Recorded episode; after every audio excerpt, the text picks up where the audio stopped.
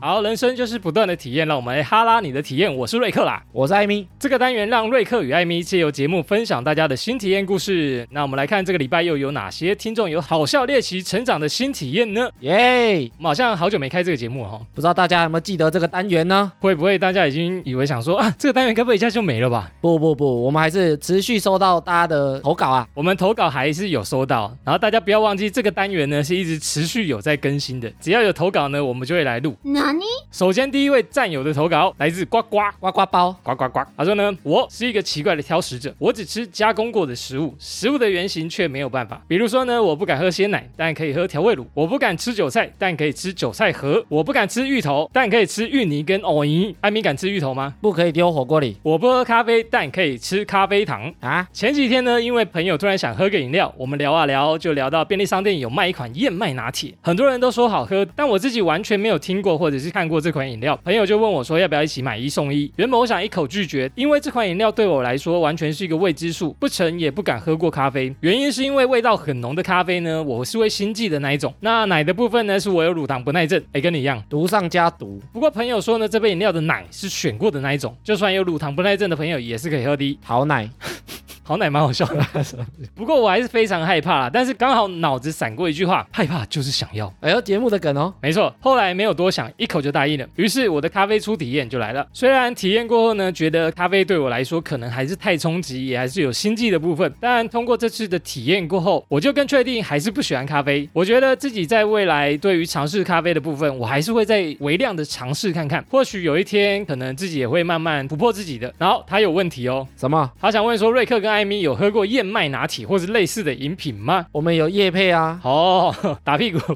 我们不只有叶配，我们还在新体验有讲过。哎，对，我们有讲过燕麦奶，对啊，我们讲过燕麦奶，我们还叶配过、哦。我们还有叶配过燕麦全豆奶哦。对，那时候就有聊到说，它这个奶啊，其实不是牛奶，就不是动物乳啦。所以它不会乳糖不耐症。对，啊，哎，不过他喝了还是有，哎，他说心悸啦，我觉得心悸应该是咖啡是的咖关系啡的部分。哎，那你喝了那个燕麦奶，你还是会有乳糖不耐症吗？不会啊，我们有讲过乳糖不耐症是因为乳酸没办法消化嘛，然后燕麦奶它就没有乳酸啊。嗯哼，所以燕麦奶其实是可以的，但是它就咖啡啦，就心悸的部分。哎，但是我觉得他蛮屌的，因为他听完节目之后怎啊样，他敢去尝试他原本不敢吃的东西。不敢喝咖啡，我就喝看看，虽然还是心悸了。但是我觉得即使不喜欢，对他也不会觉得我们在害他，就不会完全排斥这样。对，他也觉得这是一个新的体验。哦，我试看看才知道。重点是有投稿给我们，很棒。艾米觉得很欣慰，因为你走出了第一步，所以那个小小哲学家影响大家蛮深的哦。害怕就是想要，期待呱呱再次挑战一些你不敢吃的食物，再投稿给我们。等你啊，谢谢呱呱的投稿。好，我们来看下一位战友的投稿，YU 啊， OK，它的主题是大学双面人终于被看清。双面人呢，简称他为 A，诶 A 先生吗？A 女士。他没有讲男的女的。哦，好，自己就读学校的新科系，所以班上只有十六位同学，哦，好少、哦。所以大家几乎都一起上课、出游，也创了 Disco 群组， Disco，Disco 是那啊跳舞的，有不是那个 Disco。是一个聊天的那种群组。哦，可以通话的，然后全班一起打线上游戏。我的同学 A 呢，他只要跟谁不好或是吵架，就会拉小团体讲闲话、搞孤立。而在大四之前，我就跟 A 吵过几次架。我基于双方都是同学，在班上群组都会见面，其他同学也不好做人的情况下，都会先道歉，道歉是那个土下座那种。他都会先道歉啊。嗯直到大四实习，因为我们人数少，全班都进了同一家公司。这时 A 不爽我了，A 干起了他的老本行哼，，哦，开始搞排挤孤立，故意在我面前一个一个点名约吃饭、假日出游约活动，另外拉群主，哦，就是是不约我。哇，被排挤了。而大四下，我因为想准备国考，结束了实习，所以也不再管这些事。嗯哼，直到最近毕业后，与同学联络，聊到了 A，才知道大四下之后，A 双面搞到班上的每一个人，而大家也终于看清楚他的为人，不愿与 A 往来。A 还问为什么大家都不理他，为什么？完全不知道是自己的问题。哦听到大家都看清，整个超爽，报应终于来 了。超爽的儿。以前以为大学生都是有事直接讲，结果却不是这么一回事。YU 呢，想问主持人有没有遇过大学生搞小团体的事？小团体哦，我觉得小团体都会有呢。我以前大学也有啊，高中就有了，因为人本来就是这样，就是一团一团的，一团一团，比较友好的就会聚在一起，女生也是啊，男生我觉得也会耶。男生有吗？男生有啊，就比较友好，比较喜欢运动的凑在一起，比较喜欢打游戏的就凑在一起，比较好看的凑在一比起，较好看的、颜值比较高的就我就在里面。羡慕。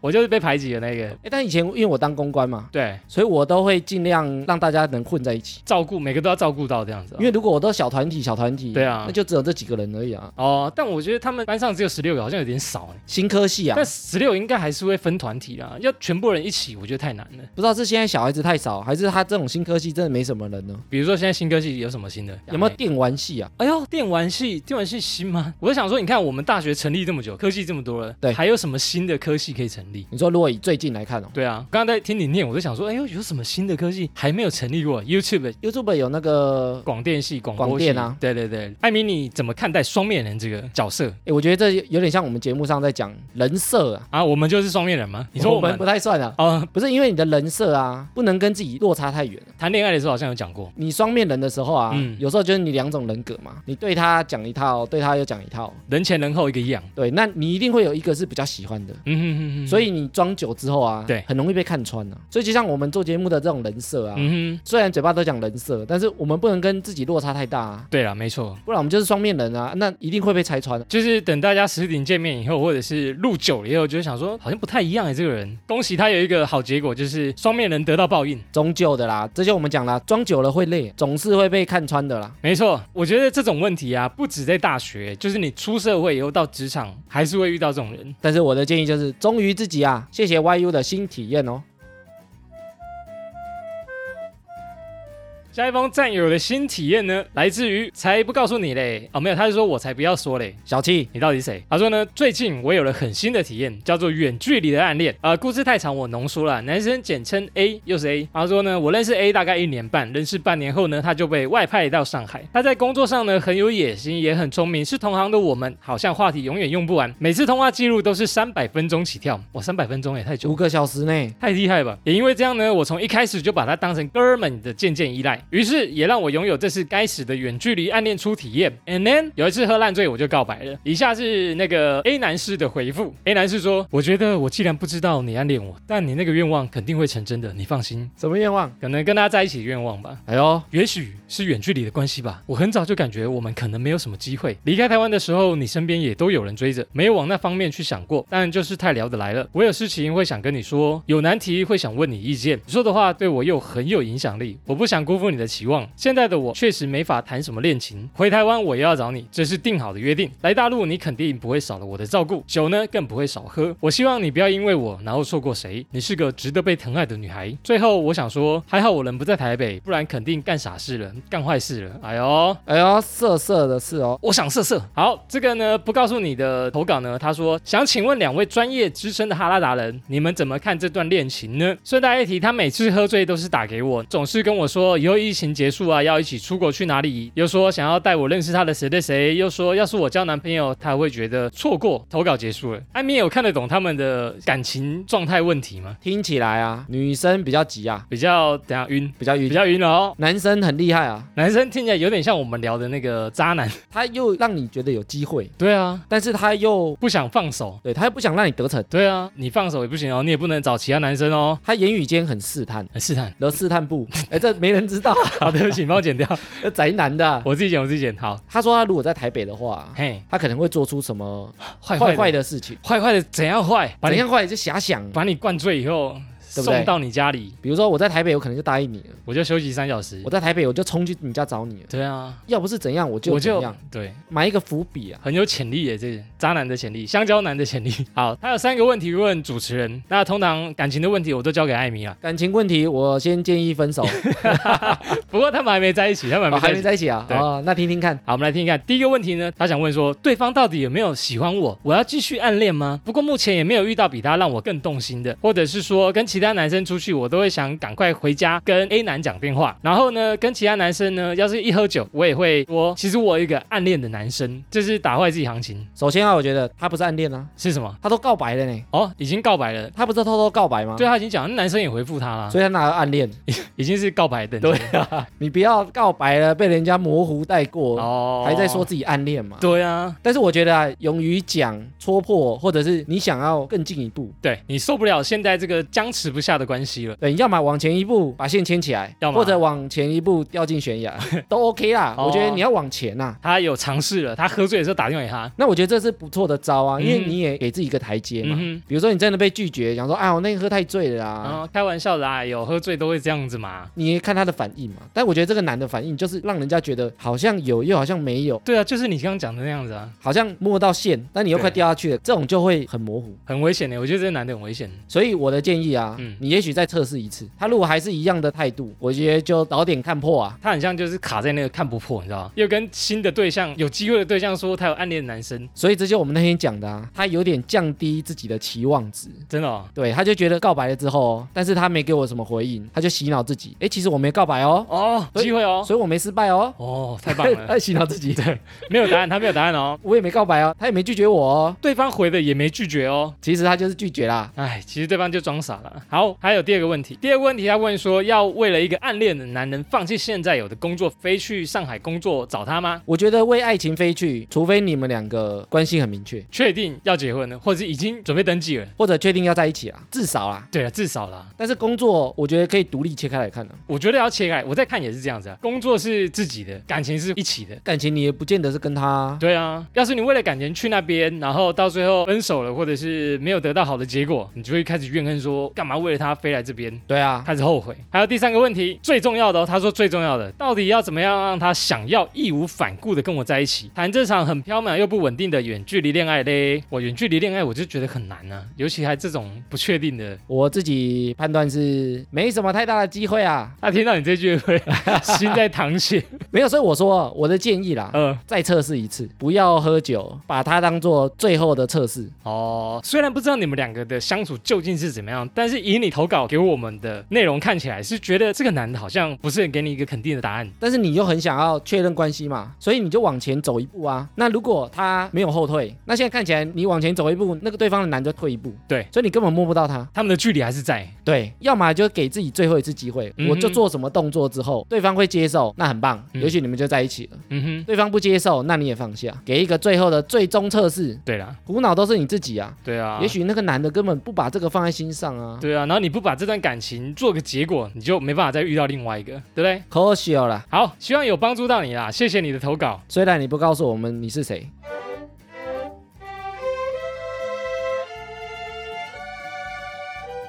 下一位战友投稿呢，蒙古。蒙古大夫，蒙古说呢，他体验了一个非常神秘的披萨。有一次，同事拿出了一包烟熏牛肉片，这时候突然灵机一动，把牛肉跟榛果巧克力酱还有洋葱和在一起，做成披萨，巧克力酱、洋葱，好，还有牛肉哦。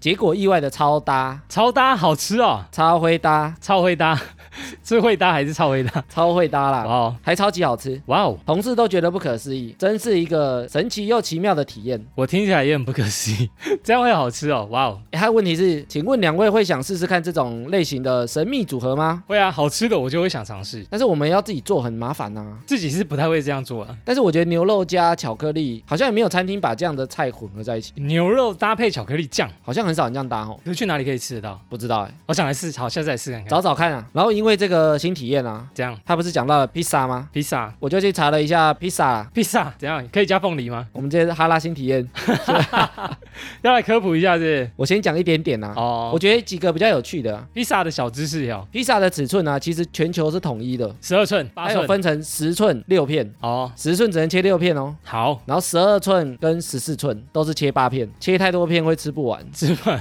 哦，真的哎， 对，因为越来越多嘛，我只能吃三个啊。对啊，笑死，这是 这会不会有人听不懂我们在说什么？然后还点头说对对对，我也是，你说我只能吃八片，我不能吃十二片。这朋友太多我吃不完啊。啊，分量不是一个圆吗？ 然后披萨、啊、不是意大利那边开始的吗？意大利发明的披萨，对，但是它走红啊，却是在美国。美式披萨、哦，它从意大利传到美国之后啊，嗯哼，就深入了美国大街小巷。对，所以现在吃披萨最多的是美国人，哦，而且美国从一九八七年开始啊，嗯，十月哦，就现在我们录音这个月哦，十月十月是全美国的怎么样？披萨月，披萨月一次要做什么？披萨店啊会在十月通常都会做活动，比如说一整个月都打折，嘿，或者一整个月都有特别加哦料，不用钱。，这个月就是披萨吃爆，对，所以他们十月就是披萨 月。哇，很酷哎，然后美国啊，一年跑出三十亿份披萨，有点多哎，三十亿哦，光美国吗？光美国哇，超多！这样平均美国人一年要吃几片？四十六片，我可能半年吃一次都不知道有没有。他们吃披萨的量啊，嗯，比他们吃苹果、巧克力嗯还要多。怎么这么爱啊？所以啊，美国很多人都有肥胖的问题，哦，对了，不是没有原因的你啊。看电影，他们都大口大口的吃，然后酱都会滴在桌上，沾到手上，再把那个拇指吸一下，超爽。对，吃的很爽。然后关于披萨、啊，我们下次新体验再来聊。好，我们再来吃一下怎么牛肉加洋葱加什 么巧克力巧克力披萨。好，我们就再加凤梨，然后拿给意大利人吃。被揍，意大利的披萨没有凤梨。谢谢蒙古的投稿。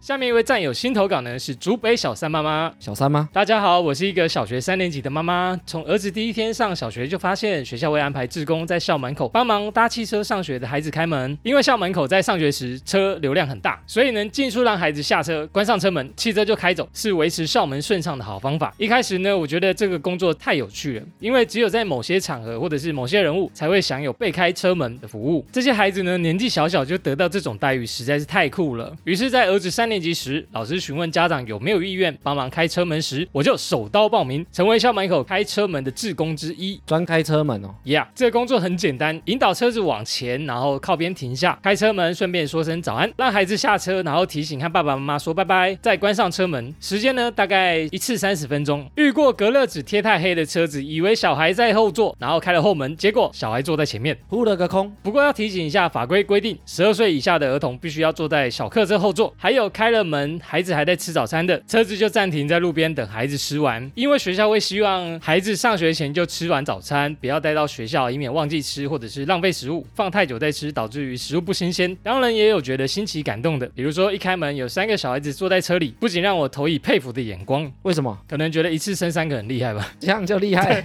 哇，竟然能一次生三个，也太佩服了！我才生一个，哎，现在养三个真的蛮累的。还有呢，孩子下了车，转头过来跟我鞠躬说谢谢，超级感动的。虽然只去开门第二天，但我觉得服务别人能让身心都很正向。我从第一天别人跟我道谢时都习惯性的回复不会，到第二天改成不客气。希望不止孩子能学会感谢他人，还能得到对方正确的回应，也希望大家都可以一起变得更好。因为我从来没有当过志工，这是人生第一次，觉得值得纪念。能被念出来的话呢，实在是莫大的荣幸。念出来了，好，这个就是呢小三妈妈当志工的经验。哎，其实我不知道学校有帮小朋友开车门这个志工哎，因为一般人知道的可能就是那个小朋友要过马路，你可能站在那个斑马线那边拦车，然后让小朋友安全过关。这种志工我比较常知道交通队。啊。交通队啊，但我在想，小朋友不会开车门吗？为什么啊？小朋友可能动作很慢，所以需要人帮他开。哎你赶快下来哦，不然校门口可能会大塞车。哦，他的意思可能这样，因为比如说我们现在经过上下课时间啊，很多校门口不是会有骑车的、开车的，对然后就会挤在那边，就很容易卡住，所以可能需要这种志工帮忙疏导。我觉得他这封信还有一个重点，就是他最后说他第一天的时候，别人跟他道谢，他就说不会，然后后来呢，他就改成不客气。他希望呢，不止学会感谢对方，然后也得到正确的回应。诶，不会改成不客气，所以不客气比较正确吗？他会让人家感受比较好，比如说我称赞你的时候，艾米，你今天真的很帅。要是你很害羞的说啊，不会啦，谢谢谢谢，没有啦，没有啦。对对，别人会觉得说啊，称赞你好像让你很不自在这样子。就是如果你今天跟我讲说哦，谢谢你的称赞，让我觉得心情很好，别人会觉得哦，我赞美对了，类似这种感觉，就是哎，你接受我的谢谢，不会因为我跟你说谢谢让你很不自在。哦，我觉得是一种心境的转变，让人家觉得赞美好像是一件好事，而不是让人家觉得说，不好意思啊，对啦，就是啊你好帅啊，贝贝啦贝啦，没有啦，没有啦，你比较对对帅啦，对对对客套的那种感对，觉。就是互相客套这样感觉。所以我觉得这个也蛮不错的体验。我后来也是因为学到这样，所以大家跟我说很帅的时候，我就说不客气，我真的帅，我真的 帅，谢谢你的赞美。 没有啦，小三妈妈还有问题，她说：“请问主持人有当过志工吗？或者是想去尝试哪种志工工作呢？”艾米有没有当过志工？我大学的时候有你大学不是康复社吗？纯灰色啦，专问社一直搞错，当过什么志工？因为我以前做福星社团嘛，对所以我有去过小学带那种队服，队服是什么？教小朋友干嘛？队服大哥哥，你是那个香蕉哥哥带动跳那一种？没有就带一小队一小队啊，哦，哇，很好玩呢。你要当队长啊，这个怎样？那你当时的感想有趣吗？就是综艺玩很大的那个红啊很适合队蓝队，对不对？哦，哦，你要当一个队长啊，带好你那个小队、啊，带气氛，然后比赛吗？对啊、然后鼓励他们啊。那有洗脑他们，你们就是要碾压对手，跟出社会以后一样，要你有我这你有一讲啊队要啦， 就因是为我的要好胜心很强，就你是们要要赢， 啊，对，你们不能乱玩，对对，玩游戏要认真。跟哥哥同一队，只有赢不对准输，那你觉得好玩吗？我觉得自工啊，嗯因为他不收钱，对啊，所以他就是有一种付出的感觉。付出付出呢，就像我们节目上很常讲，就是需要回馈。哦，比如说你一直付出，一直付出，你都没得到回馈的时候，你就会觉得、嗯我做这干嘛？付出是空啊，没有打回来啊，没有东西给我们啊。对啊，所以我们很常讲说，我们帮人家充能量啊。嗯，那那别人给我们回馈、给我们意见的时候，哎，其实是在反向帮我们充能量。别人的赞美啊、鼓励啊，都是帮我们充能量，对啊，比如说这个小三妈妈，她去帮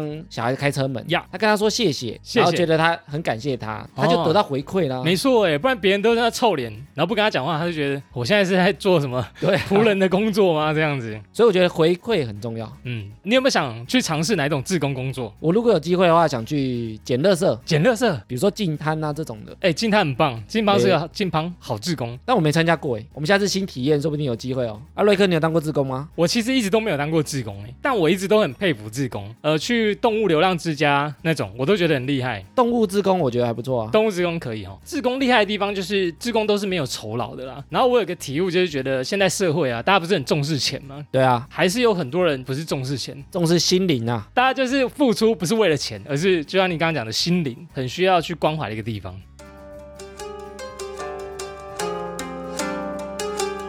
好，我们来看下一位战友的投稿。 OK，来自天气晴，他说：“我是一个很健忘，而且专门忘记最重要事情的那一种人。举凡钥匙、包包、提款卡，任何重要物品，无一不忘过的，蛮厉害的，没有一个不忘的啊、强最严重的一次健忘经验呢，发生在两年前去日本的时候，时间差不多是在疫情爆发的那一年。我把全家人四本护照一起忘在秋叶原 Sega 二馆。当天是自由行的第二天，全家规划去秋叶原血拼《海贼王》公仔、转扭蛋、好像我会做的事哦。到达之后，马上超兴奋的选购，也尽兴的选到喜欢的战利品回去。回去后，当然很开心的要拍战利品陈列照，才发现四本护照都不见啦。 GG 啦，当下脑子一片空白啊，是什么时候不见的？才想到要结账时要拿出护照来，可以打折。我就拿着满手的战利品，嗯，把护照遗落在柜台了。当晚真的吓到睡不着，自责爆哭。但是大家非但没有责怪我，还哦安慰我日本治安很好，一哇定找得到的啦。这么温暖，隔天回到 Sega，好心的店员有帮我们收妥，在看过我们的护照影本，就把护照还给我们了。回台湾之后，一直挂在心上，心想要寄凤梨酥给店员，表达我们的心意。没想到疫情就爆发了 GG， ，Sega 也倒了，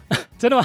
太惨了吧！所以爱要及时。三不五时，爱要及时。解封后，我一定会带凤梨酥跟真奶上门道谢。秋叶原等我，啊，不是倒了吗？ 别加啦。好，等一下。他说 Sega 倒了好几家，哦，但那家可能没有倒。哎、我没想到 Sega 会倒哎、s e g a 很大间哎、你看疫情也影响日本蛮严重的。然后天气晴说，透过这次的经验，他体验到出国护照一定要备着影印本，放在行李箱，以备不时之需。影印本我没做过哎、为什么？我也因我也没做过哎，为我护照没有不见过，喂，讲着讲着就不见讲了就。不见了，哎、太久没出国了，哎、因为我出门的时候常常听到就是护照容易不见，所以我不管什么时候我都会把护照一直看，看它在不在，然后带在身上吗？带在身上，一直会注意它的存在。因为他说啊，你像他护照不见嘛，对啊，他就是给他看影印本，嗯他，才还他，不然他也不知道是不是他。那我不能拍照吗？一定要影印吗？我现在手机很方便，我就直接拍照。我先他想说：“好哎、护这我照。的啦，对对对对，先好拍像也的可以哦这样可以哦，就不用带影印纸板，不然遇到水还会湿掉。 不过你要看那个店员信不信啊。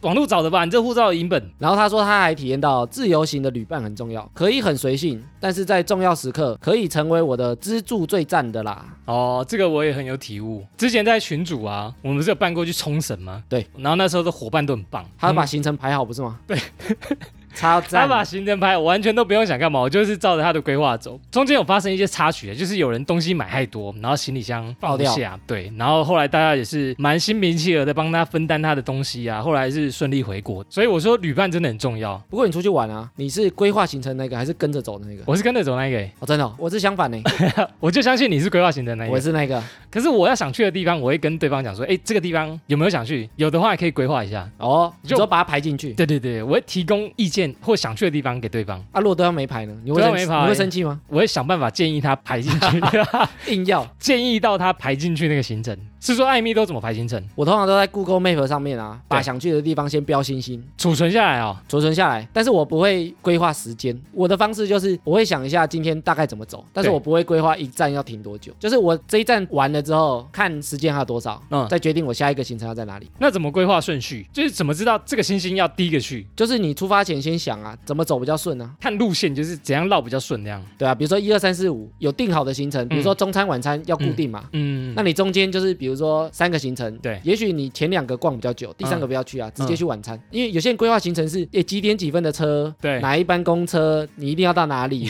对，对，然后下车那五种分钟，马上就要走了、那种哦。很累啊，对这个只能上个厕所哦，那只能看一看，我们不能待太久，然后我们要去下一站，很累。对，这样其实很累，哦，我觉得最痛苦的就是，比如说早上六点起床，七点开始行程，那种行程排满满，然后完全不能迟到，完全不能 delay。，因为公车走了，然后什么延误一分钟，那个车就没了。所以我在排行程，通常就是把想去的想一个路线，然后中间就是可能你有些行程特别好玩，待久一点，那就牺牲掉某下一个行程就好了。下次再去搞不好也可以。对啊我，觉得无妨，对啊，人生就是这样子嘛，这样比较好玩啊。对啊，不然你一个地方赶着赶着拍完照，然后就要马上走，没有玩到，会觉得很可惜。然后他的新体验有提到秋叶原啊，哎，我还没去过秋叶原呢、你没去过？嗯，身为一个仔仔，竟然没去过秋叶原，真是太让人难过了。你去过东京吗？没有，我看过东京 热，我看过东京的影片啦。我去过北海道的冲绳，还没有去过东京，哎，东京必去啊！真的，我好想去哦，仔仔天地哎！我两次都有去秋叶原，你都去仔仔圣地干嘛？你有这么宅吗？我没有那么宅 你就你就挑 A 片的 人，秋叶原没有啦听说有很多那种我去观光的哦，秋叶原啊。我后来去查它的来历，有什么历史是不是？因为秋叶原在东京嘛，嗯，它最著名的就是它的大量电器卖场，没错，融合了电玩、动漫。对啊，真的，很多动画的起源地场景都在秋叶原。他们日本简称它为老秋老秋阿 k i b a 啦，啊，阿基巴老秋啦， ，OK，所以你有查为什么叫秋叶原吗？有呢。科普时间，它以前啊，明治时期的时候，它那个地区因为火灾很多，明治巧克力时期，然后因为火灾很多嘛，那边把整个秋叶原啊当成防火空地，整个都是平的，哦，是哦，只要那个东京都啊，对嗯整个大失火的时候啊，大家赶快跑到那边，哦，集中到那边因为那边都平地，没有建筑物，，对，都平地。哦，所以后来他那时候就供奉了一个叫做防火之神下面朗秋叶全县秋叶犬吗？全县啊，全好恶线你好恶你骂防火之神，不是，我它的权限是什么权限呢、就是他的名字啊，所以他就叫做秋叶之源，就是那一块平原哦，拜了这个防火之神。就叫做秋叶原，对，诶然后我有查、你下次去的时候，去秋叶原有五件必做哦。真的吗？第一个就是要去逛它的电器街，我一定会去，这个我一定会因。为它那边有卖很多电脑、电器、家电，都超大一栋，整栋都是。对，很多动画里面都有这一条，然后第二个啊，要去享受它的动漫次文化，这个我也一定会去啊，一定会，仔仔圣地啊而且他说去动漫圣地啊，一定要体验它的 cosplay。 ，cosplay 哈，你敢吗？你敢 cosplay 吗？哎，我蛮想你 cosplay，连万圣节都没有 cosplay 过，那个预算没那么高、哦 啊，是吧？我没有平民 版的，我们可以先对不从对万圣节的 cosplay 挑战一下尺度开始，哎，但那边是会 cosplay 之后再帮你拍照哦，它有融合场景哦，可以耶，而且它那个衣服还包含化妆、妆法都真的包含哦在里面哦，可以耶，哎，Lucky。很专业呢。 Nike Nike，反正国外也没有人认识我们， 尺度比较放松一点。啊，如果 cosplay 啊，对啊，你会想扮什么角色？让你选一个，我之前很想办一个叫做《犬夜叉》里面的那哥哥叫什么名字？ 我不知道，太太久啦。犬夜叉的哥哥叫什么？什么吹雪啊吗？怎样？犬夜圈，犬夜叉的哥哥杀生丸，杀生丸哦很酷哎、因为我每次去租万圣节都去有一间那个万圣节服装的店。什么龙呢？然后那个店员他们家有那一套杀生丸，可是他死不租给人家，他说那一套非常难穿，为什么？因为很难穿， 所以他觉得很麻烦，所以他绝对不租给人家。所以它有，他有，他不租给，因为很不好穿，他也很难收，他可能对要穿个半小时才会穿好，所以他都跟你讲说、哦这套没有在租哦，但其实他有，所以我很想要穿一次看看。哎呦，杀生丸酷哎，那你背景要什么？打斗场景。背景不知道，可能一个大叔之类的， 很酷。你想扮谁？我以前打 low 啊，怎样想扮里面的角色，你打 low 是不是都你爱惜？我纳尔 不是 啊，啊，笑死！我想扮伊泽瑞尔，是一个帅哥，他是拿弓箭的吗？金发帅哥，哎、我好像看过哎，还有咻呃咻咻射箭的嘛，哎呦射气功啊。我知道哎，希望下次去秋叶原啊嗯，可以去 cosplay 体验。对啊，对啊，我很因为嗯哎他想那去个欸。连妆法、摄影全部都包含在里面然哦，后十万，整套的哦，十万台币这也样，不知道多少钱， 一条嗯龙啊，可只能是蛮贵的呢。只是很贵啊。然后必做的事情第三啊，女仆咖啡厅，哎、女仆咖啡厅，其实我很早之前就想约你去了，因为台北也有，你知台北也道有吗对啊，我觉得我们该去一下。嗯好看吗？ 嗯，应该也有好看的，我觉得新体验可以去。我之前想找你，一直忘记讲。我上次去秋叶原的时候啊，嗯，那边其实蛮多的，嘿呀，但是我都没有进去。因为旁边有人，我们第一次去是四个男生，嗯，我们也没有去，你们也去，好可惜哦，二手没去，就时间不够啊，因为我们第一次去东京哦就行程排比较满，对， 因为感觉去就要待个两个小时、三个小时啊。 要待那么久吗？主人，你回来 了，好，哦你哦对不对好好享受一下侍奉你的过程，这样。对啊，不然去一下子就走了，可以又不是欸一般咖啡厅。我们先从台北的体验开始，哎呦，好不好？约了啦，然后第四个啊，它那边其实很多文创店，所以可以去一个文创之旅。所以秋叶原啊，不是只有这种电器动漫，哦，还有衍生很多。哎、其实像台北有一个叫光华商场，也是蛮像的。它旁边现在三创也是对啊文创的啊。它上面还有动漫区、游戏区都有，所以我很常去三创哎呦，以后想随机碰到瑞克就去三创找他，去走走看。 对我真的很常出没，说不定就哈找得到他、没错哦。，宅在天地。感谢天气晴的投稿，让我们满足了一下宅男的幻想啊。对，好想赶快出国到日本啊！那你下次记得不要这么健忘哦，加油加油！